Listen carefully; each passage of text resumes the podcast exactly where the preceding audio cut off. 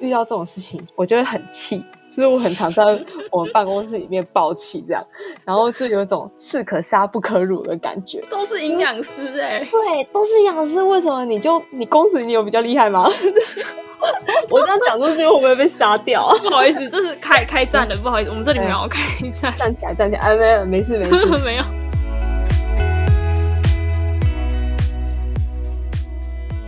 亲爱的朋友，欢迎光临，我都是很好养第二十集，我是氧气。这一集呢是百工营养师聊聊天的第三集，我请到了 Tracy 营养师来到我的频道。我和 Tracy 营养师是怎么认识的呢？是因为他办了一场在台中专门给营养系和营养师的读书会。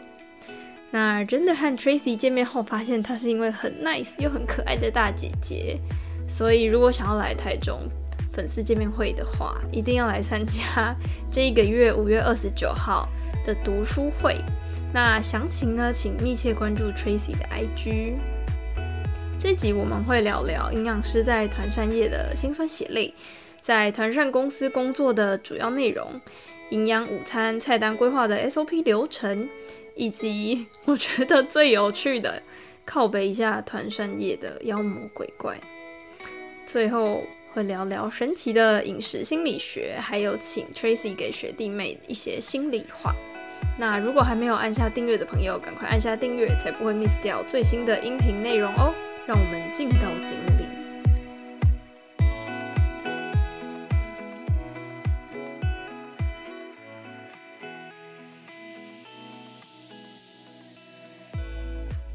位听众，大家好！我们呢这次很荣幸邀请到 Tracy 营养师来到我都吃很好养。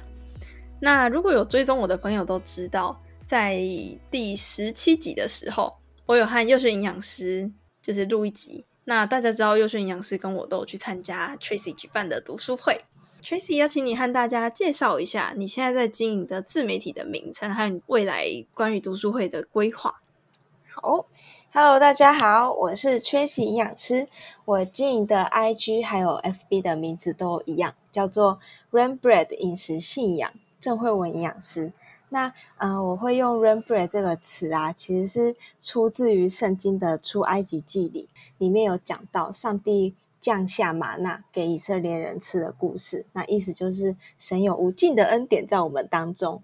那我现在经营的方向主要是分享新颖的食材，然后饮食心理、圣经营养，还有一些营养的观念分享这样子。那其实我今年也开始在台中有举办一些读书会。那超感谢 O Two 大力支持，真的是我心里的支柱哎，超感动。因为其实我真的是太羡慕北部有很多读书会的资源了，所以我就觉得，哎，与其要等人家来台中办活动，不然我自己办好了，就是可以吸引一些志同道合的朋友一起加入。嗯，我觉得在台中的营养系或者是营养师。一定要来参加跟支持一下台中唯一一场 给营养系营养师的读书会，很不容易耶，超级！我都有叫我们班同学来参加，就是宣传一下。谢谢，我这样我压力越来越大了，救命啊！我觉得一定可以越办越好。好，确实营养师现在是在团膳公司工作嘛？那想要请你和观众介绍一下你现在工作的内容是什么，和跟幼训营养师有。就是什么不一样的地方？好，那其实像校园营养午餐的供餐方式主要有几种，第一个是公办公营，然后第二个是公办民营，还有他校供应跟外定的团膳。那之前 O Two 有跟幼训营养师聊过嘛？那其实他算是 BOT 的那一种，呃，算是公办民营的团膳营养师。然后他工作的地点是在学校里面。那我的话，我是属于外定团膳的营养师，就是我会待在公司里面的那一种。对，嗯。然后我的工作内容其实主要就是开菜单，然后每天要进厨房打简体，然后确认说当天的菜色是不是正确的，然后菜色里面的细项。就是可能像关东煮啊，里面要有什么料啊，就是厨师不要给我嗯煮错这样子。然后 对，然后还有一些应变突发状况，就是例如可能有时候卫生局会突然来公司查厂，或者是学校老师他们会突然来访厂，他们不会先讲，都是都是可能巷口出现陌生的车子的时候，然后那个外面外面的那个司机啊，就是会冲进来，老师来了，大喊，很恐怖。对啊，然后再就我工作内容还有就是处理一些文书的资料。那我想可能每一间团膳营养师的业务可能会不太一样，就是看呃你自己待的那个公司怎么分配。那以我来说的话，我就是每天要整理进货单，然后整理食材的验收照片，就是我要进厨房，然后就是验收食材，然后还有做三张 EQ 的那个呃申请的表单这样。所以通常从厨房忙完，然后再用这些资料，一个上午就过去了。然后下午的时间就是开菜单啊，或是准备营养教育，还有招标资料这些。嗯，了解。对，因为我们刚刚你有说到说早上的工作有一个是开菜单嘛，对，好，那想要问你，就是营养午餐菜单规划的原则是什么？然后有没有什么 SOP？好，没问题。那其实营养午餐它规划的原则的话，像因为我是在台中市，台中市的那个营养午餐，就是我们会有一个台中市营养午餐的供应原则这样子。那基本上就是每一个礼拜都会有一天的素食日，然后嗯一天特餐日。特餐日就是说我们每天都吃白饭嘛，然后特餐日嗯那一天。白饭可能会改成炒饭、炒面或者是板条之类的，就是让学生嗨起来的一天。这样，通常都是星期五啦。通常呃，你你是星期五吗？对啊，我这边是前是哦，我这边是星期三比较多诶。就是哦，对，所以就是每一间学校会不太一样。我们也有星期五特餐日的，然后大部分是在星期三这样，一个礼拜会有一次的有机蔬菜。那听起来很单纯，但是就是像刚刚 O two 讲到，哎，他们特餐日在星期五，然后然后什么可能有一些学校在礼拜三之类的。那因为像我公司一次要供应二十几家学校，然后大家的蔬食日跟特餐日都不同的时候，就会超乱。嗯，我想应该是各县市的营养午餐菜单设计的标准会有一些不同，但是可能都会有自己的一个准则这样子。嗯那就像是各类的食物要几份啊，一周的炸物不能超过一次，然后加工嗯品、通常是不能超过两份啊。然后因为最近教育局一直在改那个公文，所以就 就有点无所适从，就是到底是一份还是两份？一直改。对啊，那我们基本上团膳的营养师，就是我开完菜单之后，我会寄给学校的午餐秘书。午餐秘书就是学校跟厂商的窗口这样子。嗯然后午餐秘书他会再把菜单寄给公职营养师审查。公职营养师他们又称区辅导营养师这样。嗯然后就是再看那个公职营养师对对我开的菜单有没有什么特别的见解。那嗯基本上老师都会听公职的话，可能可能公职营养师会觉得说，哎，你这一道就是不 OK。对不 OK，或者是营养分析算的不对，他就会驳回，把这个资料打回来，然后老师再转传给我，然后我要再改，这样对，然后我们就会很无奈，只能听他的话。对因，为公职营养师就是公职人员嘛，所以就比较大。哎，对啊，但我有一次遇到奇怪的问题耶，你应该学食物代换表了吧？嗯，是有在学了。有在学，就是一份的那个白米啊是二十克，然后我那一次我就开五份的米，那这样子是一百克嘛，然后那个公职营养师说我的分量算错，哦，我怎么哦算？我怎么我怎么写一百除以二十就是等于五啊？对啊，所以就很无奈，有时候也不知道对方到底怎么了。你们可以直接对公子营养师吗？还是就是一定要对午餐秘书？通常都是对午餐秘书，然后除非是真的是遇到很无解的问题，我们才会打电话去问那个公子。对啊，哦，然后通常那个公子接到我们的电话都会都会很紧张，因为他其实好像也不太想跟我们讲话。只是午餐秘书午餐秘书是一个被夹在中心中间的媒介。对对啊，对啊，就是很无奈我们我们之间存在着一个很违和，就是很奇妙的关系。对，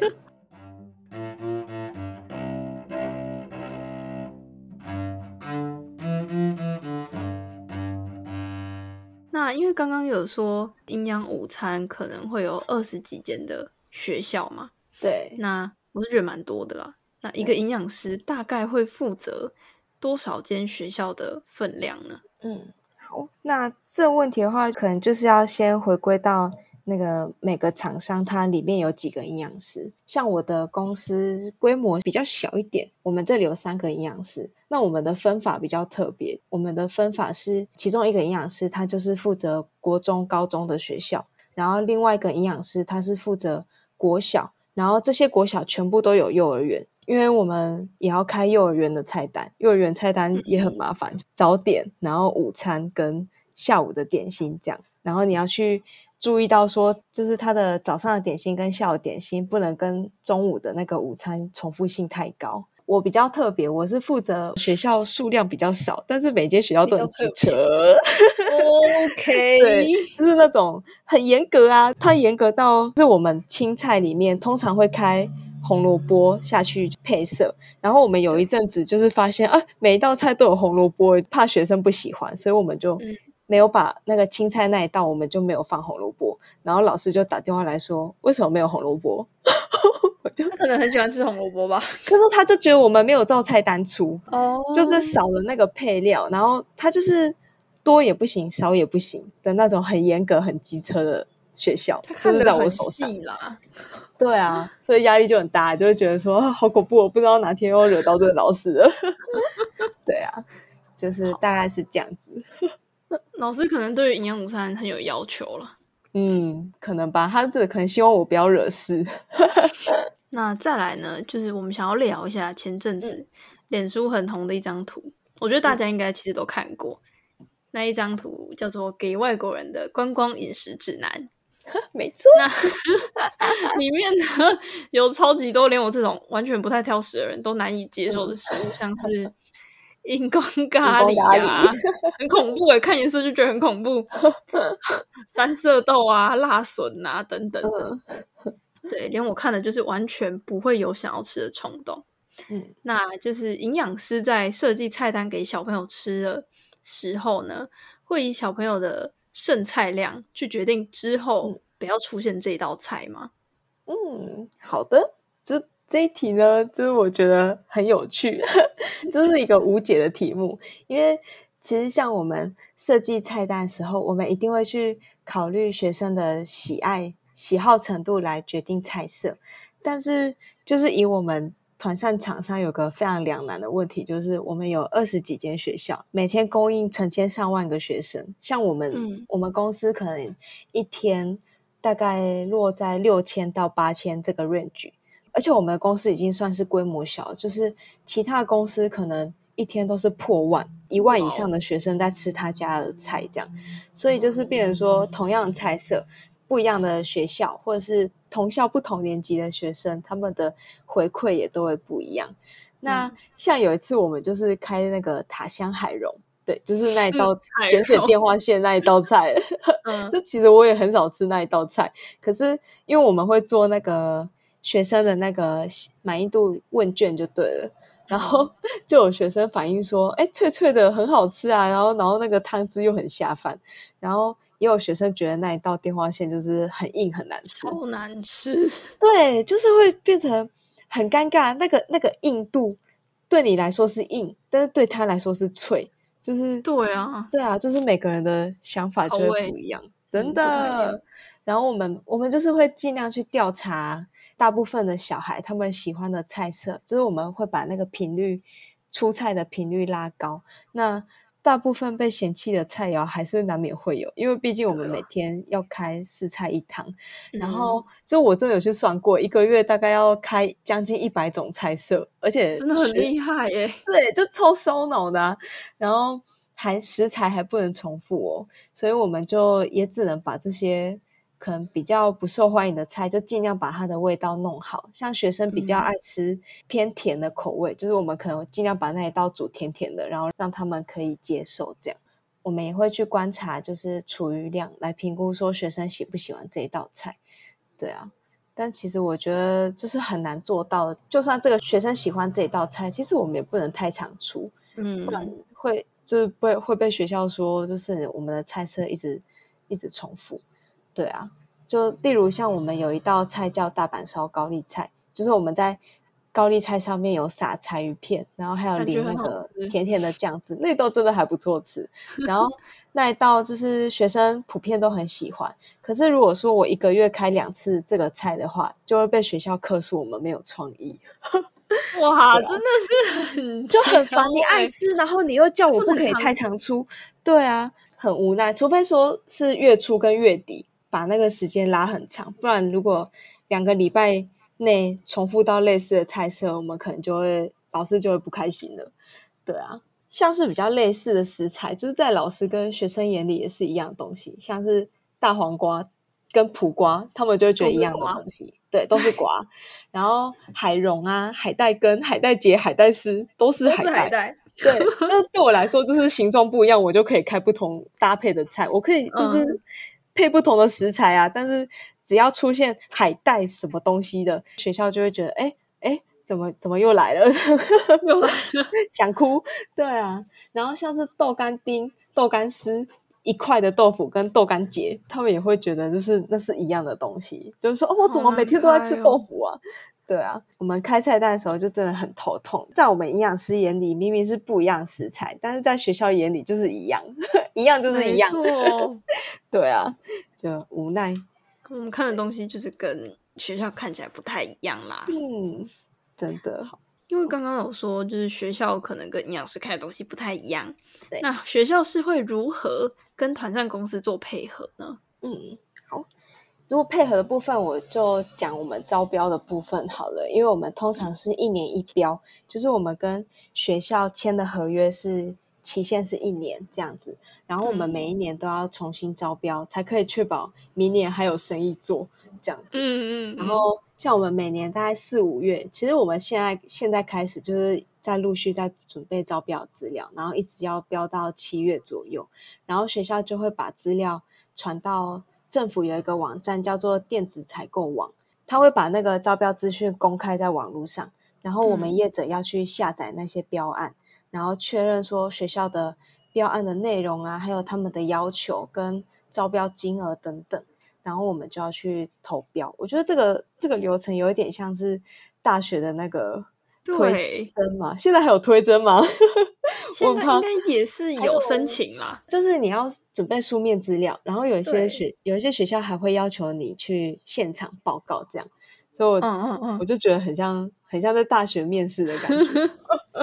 对啊，然后我现在就是跟着我们公司到学校简报，大概有两年的经验了。我觉得收获蛮大的，因为可以看到很多评审委员跟外聘的委员这样子。像是在台中的部分，我们台中好像有蛮多，就是一些中台啊、中心、静怡、红光这些食品相关的老师会出来当那个评审委员。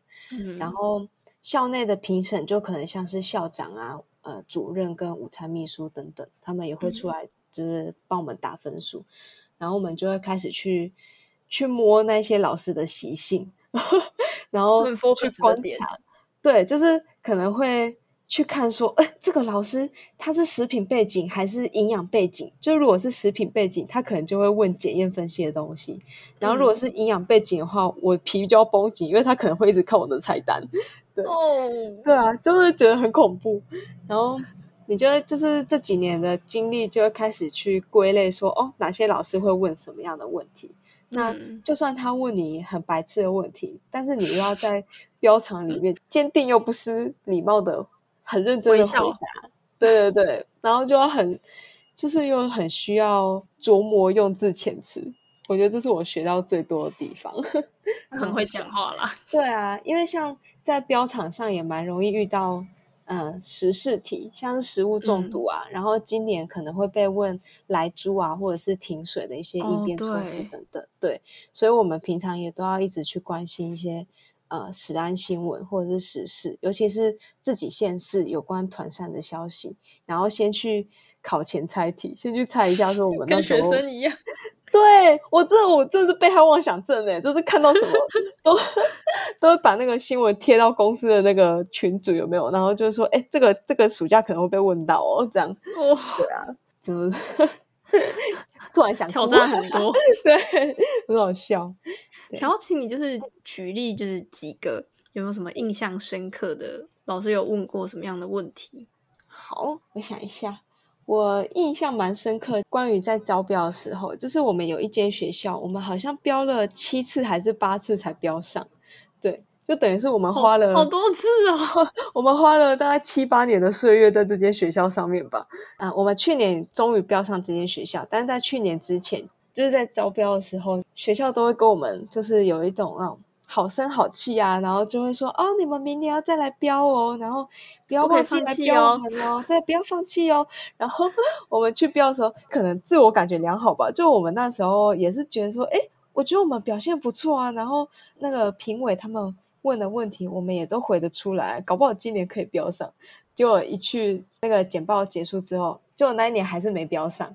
然后老师又对着你笑笑说：“明年要继续来哦。”很想哭。对，就是我们就对着老师笑一笑，然后转身就直直接白眼翻到外太空。这老师好厉害哦，他可以这样子。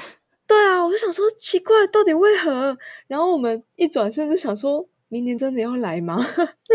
很累吧，标一次很累吧？你会花几乎是花一整天的时间在准备这个标案，对啊。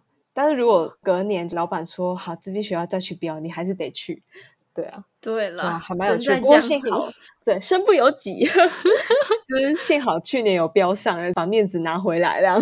没错，对啊。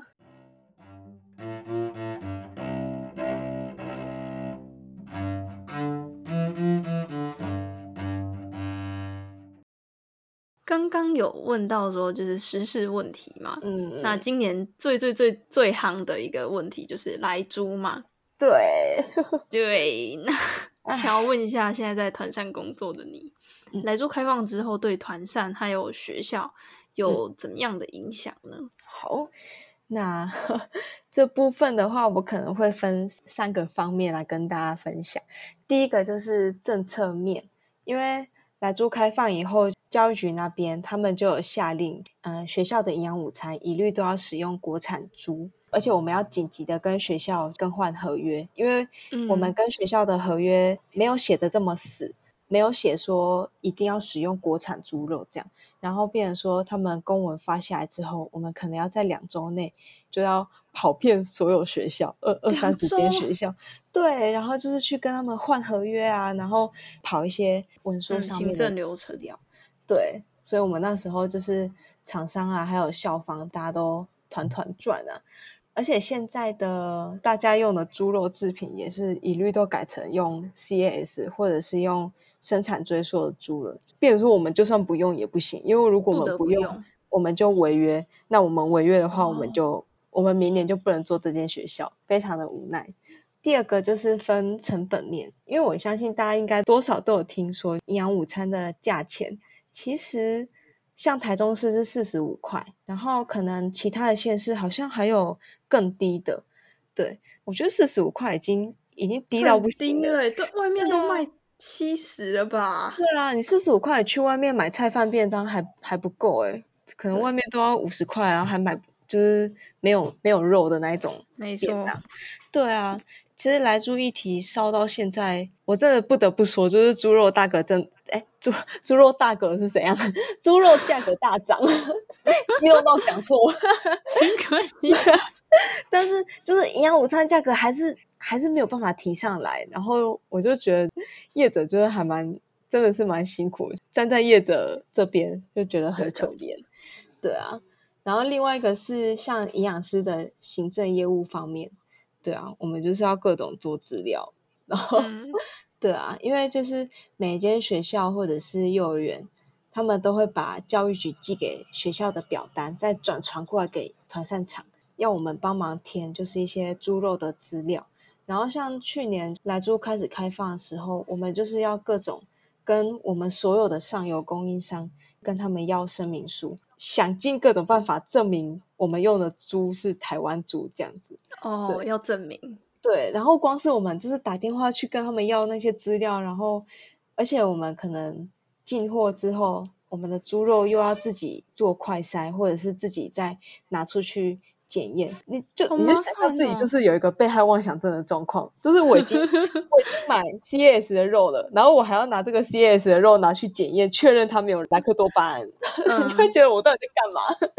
对啊，然后就会变成说这些事情，然后还有一些文书的资料，就会让我们行政作业上面就是多蛮多压力的。分身乏术哎。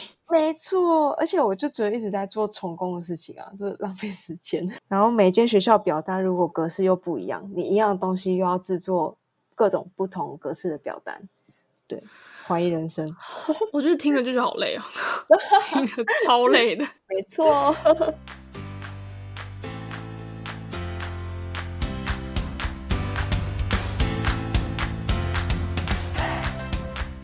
嘿嘿，我们进一下广告喽。我是氧气，现在呢是一位营养系大二的学生。因为想要更深入了解营养师这个职业，和想要把营养带给人的理念传达出去，开始了我都吃很好养这个 podcast。我真的很幸运能有这个机会访问到各行各业的营养师，他们从录取率只有两成的营养师国考脱颖而出，更在他们的领域出类拔萃，发光发热。如果想要知道最新的访问资讯，马上追踪氧气的 IG，在 IG 上搜寻氧气的营养园区，或是输入小写的 O two 下底线 nutrition O two 下底线 N U T R I T I O N。最后呢，因为想要自己赚一点生活费，所以如果有需要的业配厂商，或是有可以合作可能的朋友们，都可以尽量来找我哦。最后，谢谢大家的支持，我们回到节目里喽。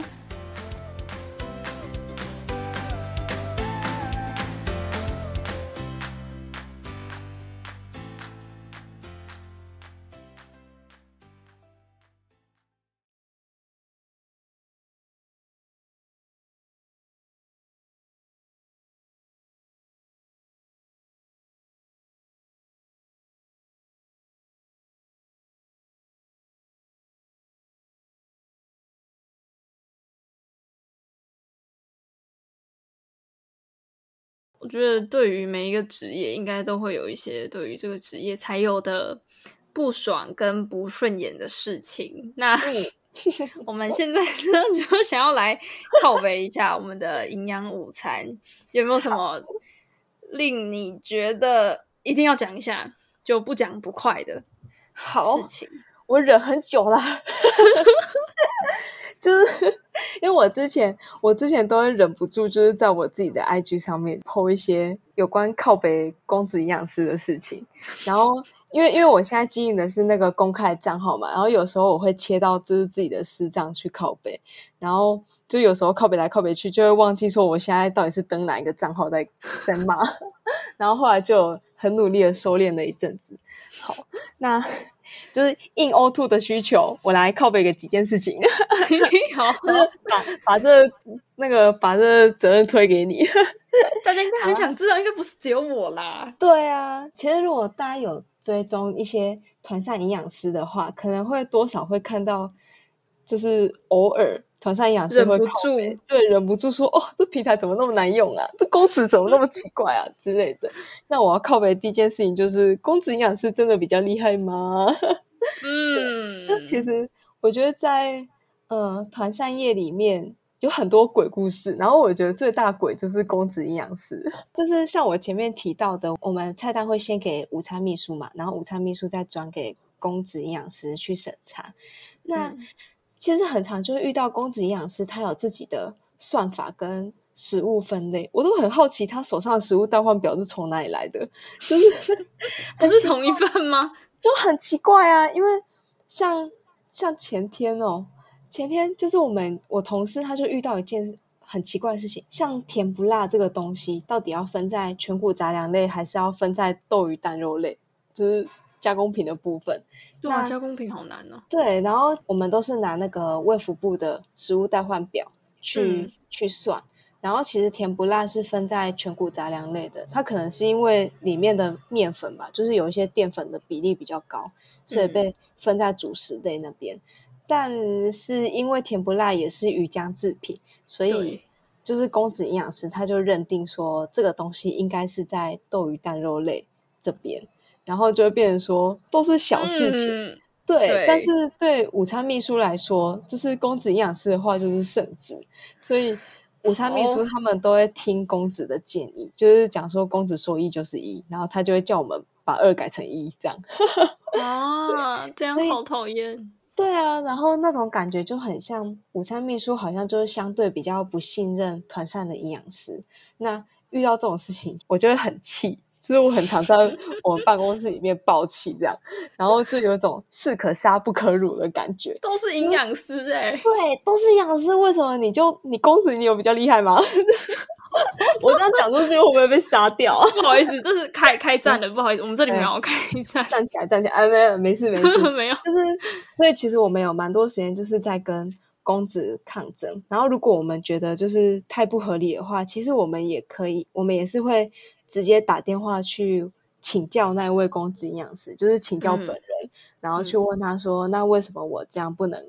或者是问他说，不然你说说看你你的一份是几克？这样就是以他的 标准去去设计菜单，这样。啊，好的，就以上言论不代表欧图立 场，就是只是真实的呈呈现。对 好，我们我们没有要对立啦，真的没有，对啊，就是公子也不错啊，就是很稳定啊，工作很稳定。好啦，大家选择不一样啦。对，大家选择不一样。好，然后呢，第二个要靠北的就是，诶有些学校会对我们的菜色有不正确的期待。我来分享几件我比较印象比较深刻的事情。好了，有一件事情是，嗯、我刚进团膳业的时候，然后就遇到有一间可能是幼儿园，或者是遇到那个低年级的学生，他们不会啃那个毛豆荚。就是毛豆荚嗯不是里面那个豆豆要挤出来，然后外面那个壳丢掉嘛？然后就是有学生不会吃那一道菜，学校就打电话跟我们说，呃，你以后不要出这道菜给我们学校。问号哎、为什么？为什么不行？你就觉得奇怪，毛豆荚那么好吃的东西，然后营养价值高啊，对啊，然后就是你会觉得说，老师的角色应该是教导这位学生你要怎么接受这一道菜，而不是叫我对，而不是就有点因噎废食，叫我不要让全校的学生吃到这一道菜。我就觉得这是什么世界啊？就是才一两个学生不会，那其他学生为什么不能吃？对啊，而且那时候还就是有一个很大的对比是，这间学校他因为有学生不会啃嘛，然后老师叫我们不要出毛豆荚，就同嗯一天、另外一间学校，而且另外一间学校也有幼稚园的小朋友，他们吃光光，嗯，这是发生什么事情？对啊，就是其实大部分的学生他们是会吃的，然后这对对学生来说也是蛮受欢迎的一道菜，就觉得很好吃啊，候其实。对，就觉得有时候老师的角色应该是要鼓励跟教育才对，对啊。对，然后有一些老师是很爱改我们的菜色，就是像我们有遇过有一次老师叫我们改苦瓜炒蛋，然后还有改炒水莲，对我们厂学生不会吃啦。对啊，就对我们来说，就是成本又很高，然后学生又不爱吃的东西。但是可能老师本人觉得很好吃吧，他就老师喜欢吃对，老师想要吃那一道菜，然后我们就会很努力的跟老师沟通，讲好听一点嗯是沟通，讲难听一点就是抗争。对啊，然后然后我们还有一次是遇到有一个老师，他就是都会拍各个厂商的菜色到那个一个群组里面这样子。嗯，然后他就有一次就是拍了一家厂商的主菜，然后其实那个主菜就是是一块猪排，像我们在团扇业走跳久，就一看就知道那个东西有先腌过，应应该嗯属于加工品这样。结果老师就的评语是天然食材，新鲜，很好，我就傻眼。老师你也知道是天然食材，那我就想说，哎，没有待过团扇，你真的是看不出来哪些东西有先腌过，然后哪些东西是真的真的新鲜的肉，然后去煮的，对啊，然后我们就只能呵呵，就是好呵呵的无奈哦笑一笑，对啊，呵呵笑一笑，然后把那个群主关掉，对啊。然后还有遇到一些比较奇怪，是像初一十五要吃素的老师，他就是要叫我们帮他记得，就是哪一天他要换成素菜。对啊问号哎、然后我为什么就觉得，要你要帮他记得？对啊，他应该要自己算好日期，然后就是通知他们学校午餐秘书，然后午餐秘书再跟我们订餐，这样的流程才对。然后我们就很常遇到那个那一间学校，因为我们公司都会有定点的那个爱妈，就是服务人员在那边，然后那嗯服务人员很可怜，就初一十五的时候还要提醒公司说这个老师明天要吃素，为了他一个人这样哦，没错，非常的辛苦，这老师辛苦大家了。辛苦大家了，真的。对，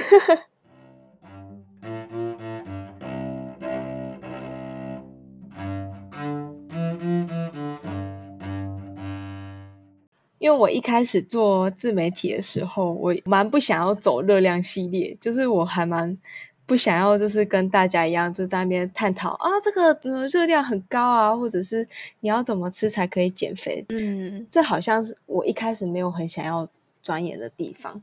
然嗯后其实我蛮有兴趣的是那个饮食心理学，因为我在读研究所的时候，我有看过一本书，它叫做《瞎吃》，整本书就是在讲我们每天都在瞎吃，因为牵涉到心理学，然后我们呃根本就不知道自己已经在乱吃。可能我们每天多喝一杯奶茶，或者是多吃一两片饼干，或被行销文字吸引等等，然后不知不觉就吃的更多，就不知不觉的变胖。这样，那如果我们可以破解这些手法的话，其实也可以很轻松的节食。然后书里他其实也有强调一句话，我觉得这这个 slogan 很好。他说，最好的节食法就是你根本不知道自己在节食。嗯好难哦，我觉得就是很这句好难。绕口，对，可能要把它打下来，然后再好好的咀嚼这句话。嗯，对然后其实我被这本书整个被它启发，然后当时也有写过几篇就是关于饮食心理的文章，然后我这边跟大家分享两点好了。嗯，那第一个就是颜色会影响食欲，我不知道 O two 有没有有没有这种感觉，看到鲜艳的食物会想吃它。红色跟黄色，麦当劳的颜色啦。没错，就是像鲜艳的颜色，它可以促进食欲。然后，例如像刚刚欧兔说的，就是红、红跟黄这些暖色系，所以就像麦当劳啊或是肯德基肯德基之类的，对，嗯都会直接用这些颜色来搭配。那相反的，像蓝色跟紫色就比较没有那么讨喜。那虽然前几年就是好像有蛮流行那个蝶豆花的饮料，蓝蓝紫紫，就是很梦幻那种，是因为做的很漂亮，然后大家就会喜欢。但我之前我有做过蝶豆花饭，你有吃过吗？蝶豆花就是蓝色的饭，嗯就看起来就会觉得，呃，好恶哦、没有什么没有什么想要吃哦。真的是没有想吃诶，就看到的时候就不想吃。就是我这个主题啊，其实我有写过一篇文章给那个嗯东森新闻 PO，、那我到时候也可以给 O Two 那个链接分享。好，我对会放在下面这样。好啊，好。那另外一个，我先问一下 O Two，好，你吃把费的嗯时候，你会先夹自己爱吃的，还是你先看到什么东西就夹什么东西？去拔费一定要先吃生鱼片啊，吃马最贵的上立马？走过去。把它吃回本。其实那一本那个瞎吃里面有写到这件事情，我觉得这件事情也很有趣。他就说，把费的进餐路线，它也会影响我们的进食量。他们有做研究，然后发现说，哎，人们在吃把费的时候，不一定是吃自己喜欢吃的，而是吃先看到的那个食物。就是他们哦有做研究说，他们把那个把费那个桌子就排一一直条线这样子，嗯，然后就研究员他们把生菜沙拉啊，然后一些比较低热量的菜肴放在前面，让客人去自由的夹取这样子。然后他们就嗯发现说，哎、这一组人他们的生菜沙拉吃比较多，然后相反他们做另外一组，就是把薯条啊、炸鸡等那种很高热量食物放在前面。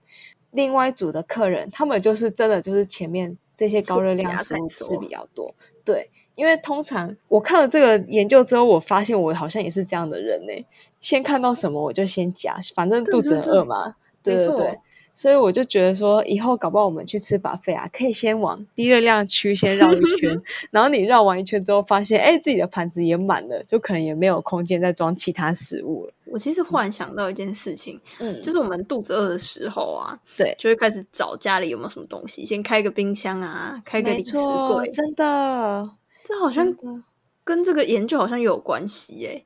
对啊，而且就是像那种，就是你越容易取得的食物，就是你也很容易吃很多。因为像我家就放了一包那个，好事多买的那个卡拉木酒啊，然后下午都不小心把它吃完了，就是太方便了。对啊，所以有时候你要把食物藏起来，可能放在比较高的柜子，或者是比较不显眼的地方。对你可能要去拿它，你还要爬一个楼梯，或者是垫垫个脚之类的，拿不到，然后就算了，我算了，不吃了这样。我们家好像也是哎，因为我们家零食啊都会放在零食柜。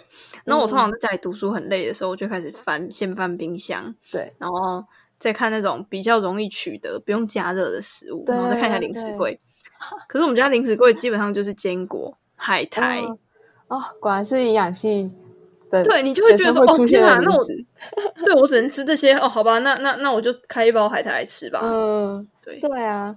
而且他那本书有写到，很多个人一起吃饭时候会吃更多。聚餐的时候你会吃，可是我有我有感觉，没错。出去吃东西的时候，就是明明就已经哎好像饱了，可是那种合菜啊那种大分量的东西，你就是你自己饱，可是桌上还有一堆食物，你不吃完，不要浪费食物的感觉。他们书里面也有做这样的研究，就还。蛮有趣，好像好像会多吃，比你热量多二十 percent 吧。当你一群人出去吃的时候，你就会吃你的百分之一百二十这样子，吃超量，吃超过你的那个可以吃的那个量。对啊，哎呀，所以我们还是不要太常聚餐啦。结论不能太常聚餐，或者就出去吃那个吃那个套餐就好，自己一个人一份。对，就固定，不要去吃巴菲，真的。真的是吃东西是心理学，对啊。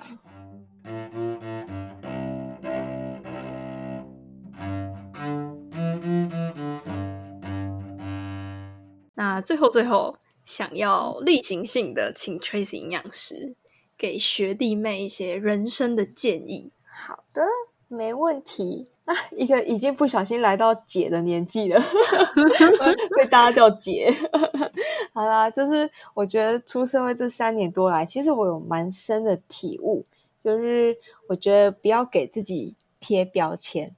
那其实我指的标签有骄傲跟自卑这两种标签。第一个是不要给自己贴自卑的标签，像我还蛮常听到很多人都会说啊，我只是一个小咖，然后一个小营养师可以做什么事。然后，因为营养师就是平均薪水可能就三万多，蛮少人有四万的这样，然后可能就会有点自暴自弃，啊，薪水三万多高不上去啊，我不不想努力了之类的那种贬低自己身份价值的想法。但是我觉得这个世代是一个还蛮吃个人特色的时代，其实你有很多方法可以去开拓视野跟增加收入，所以就也不要画地自限，然后。不要觉得自己很没用，那试了才知道，对啊，因为像我自己，我自己就是可能现在有在接案，那我在接案之前，我有一阵子我有卖过那个扩香石，哎，就是 自己做小东西，对啊，就是自己做小东西自己卖，就也会不知不觉也是会多一份收入那种感觉，然后再来就是成就感吧，就是也不会觉得说哦，我营养师我就一定要只能做营养师的事情，没错。然后另外一张标签就是不要贴骄傲的标签，就不要觉得说我是营养师诶，你叫我去厨房打菜，叫我去学校送餐，我是来打杂的吗？就有很多好像蛮多人会有这样的 OS，你叫我去补货之类的那种感觉。那其实我觉得出社会，除非除非你的身份已经是顾问，给建议不用做事的那种顾问身份，不然我觉得几乎每个工作都是。八十打杂，二十专业，至少我自己是这样觉得。对啊，就我还蛮鼓励学弟妹，就是其实打杂也可以打出一片天。因为如果我们不打杂的话，其实永远都不会懂底下的人员他实际操作的困难。那但其实我指的不是永远都都做打杂工作，就是从打杂里面学一些东西啊。那这样子，这些杂事可以让我们去更了解工作内容。像其实我偶尔也要进厨房帮阿姨打菜啊。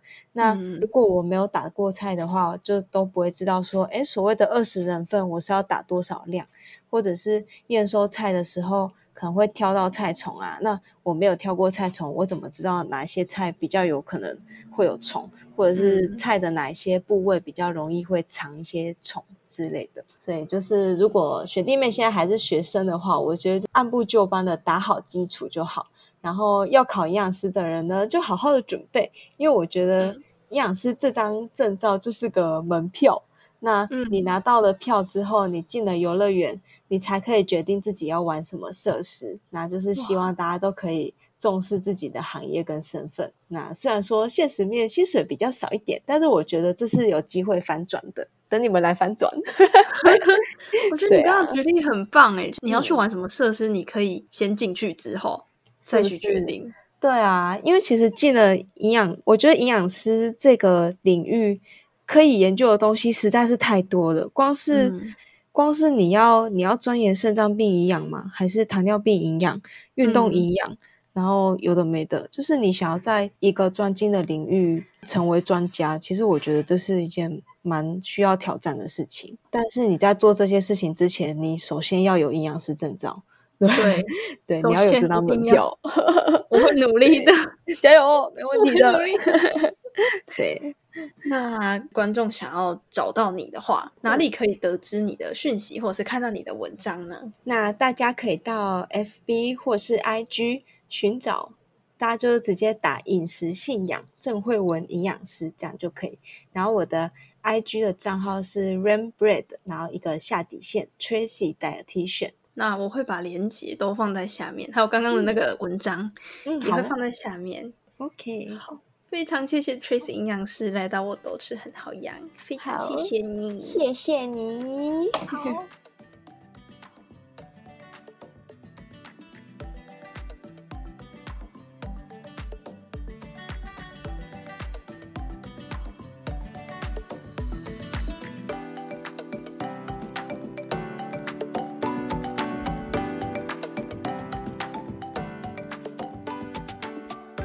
亲爱的，听完这一集后，对于营养师在团膳领域的工作，有没有更深一层的了解呢？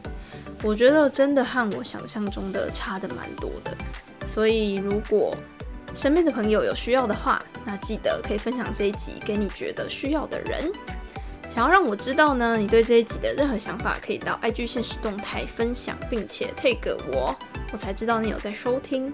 那如果能在下方资讯栏请我喝一杯香蕉金果豆浆，以行动支持我，我会在课余时间更有动力做大家有兴趣的营养饮品内容，丰富大家的通勤做家事时间。最后，最后一定要帮我到 Apple Podcast 打新评分，并且留言给我，这样这个节目才会让更多人听到。那美好的时间总是过得特别快，记得每月第一和第三周的星期二早上七点。就有最新的，我都是很好养上线。现在在 Apple Podcast、Spotify、YouTube、KKBox 各个平台都可以收听到哦。那大家下次见，拜拜。